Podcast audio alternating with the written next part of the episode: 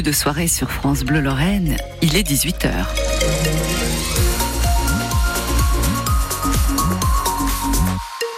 Les infos, Jules Hauss. Bonsoir Jules. Bonsoir Victoria, bonsoir tout le monde. Et toujours compliqué sur les routes. Hein. C'est très très compliqué, hein. ça bouchonne beaucoup. Soyez extrêmement prudents.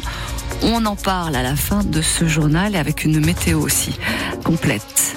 Jules Hauss, c'est un cadeau que les supporters du FC Metz aimeraient bien avoir sous le sapin. L'attaquant Georges Mikotaxe, vous allez me dire c'est pas facile à emballer, mais celui qui a brillé sous les couleurs grenat l'an passé pourrait revenir pour la deuxième partie de saison. Et oui, parce que parti l'année dernière après avoir brillé avec le FC Metz, il est allé à l'Ajax Amsterdam, un des plus grands clubs néerlandais. Mais depuis, il lézarde sur le banc. Alors le coach du FC Metz, Laszlo Bononi, ne serait pas contre le voir revenir. Miko, je vois qu'il souffre euh, à Amsterdam. Je sais que on a passé ici une année exceptionnelle. Ça s'est formé une relation staff, lui et moi, très étroite. Je, je, regrettais énormément qu'il est parti, surtout comme il a bien fini le championnat de deuxième division, il a bien commencé aussi.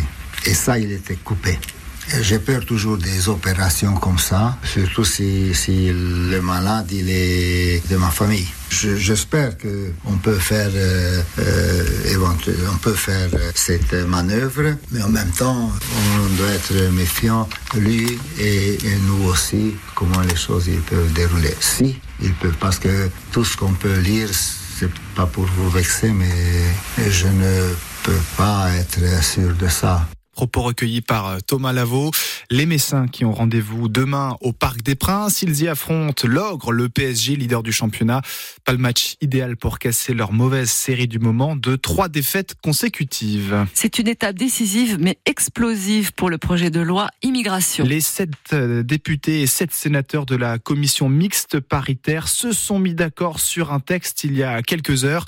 Un texte sur lequel la droite a clairement mis sa patte. Même le Rassemblement national salue l'accord, parle même de victoire idéologique.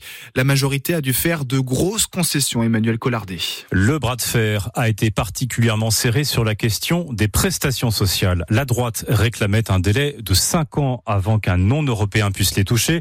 Finalement, ça sera deux ans et demi pour ceux qui ont un emploi. Ils pourront alors bénéficier notamment des allocations familiales, alors que les étrangers sans travail, eux, devront attendre 5 ans. Autre concession sur la régularisation des sans-papiers dans les métiers en tension. Ce sont finalement les préfets qui en décideront sous condition et pour seulement une durée d'un an. La majorité a également dû accepter l'instauration de quotas d'étrangers admis sur le territoire pour les trois années à venir. Elle s'engage aussi à réformer l'aide médicale d'État dont la droite aura demandé en vain la suppression pour les sans-papiers.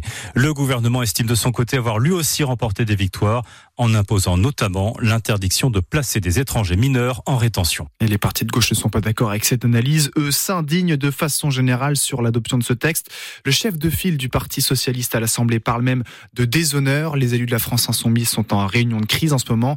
Ça crée aussi un gros malaise chez certains députés macronistes. Certains annoncent même déjà qu'ils ne voteront pas le texte, car le texte doit être soumis au vote des deux chambres dès ce soir pour une adoption définitive. À l'Assemblée toujours, nouvelle utilisation du 49 3 aujourd'hui pour faire passer un texte par le gouvernement. La première ministre Elisabeth Borne engage sa responsabilité sur le projet de loi de budget 2024. Si le gouvernement n'est pas renversé, le texte sera adopté pour de bon. On attend dans les prochaines minutes l'épilogue du procès Monique Olivier, l'ex-compagne de Michel Fourniret, est jugée depuis trois semaines à Nanterre pour complicité de trois meurtres et enlèvements. Le parquet a requis la réclusion criminelle à perpétuité. La femme de 75 ans a, elle, demandé pardon aux familles des victimes aujourd'hui. Une convention pour lutter contre, la prostitution des mineurs en Moselle. Elle a été votée aujourd'hui par la présidente de la Cour d'appel de Metz et le président du département.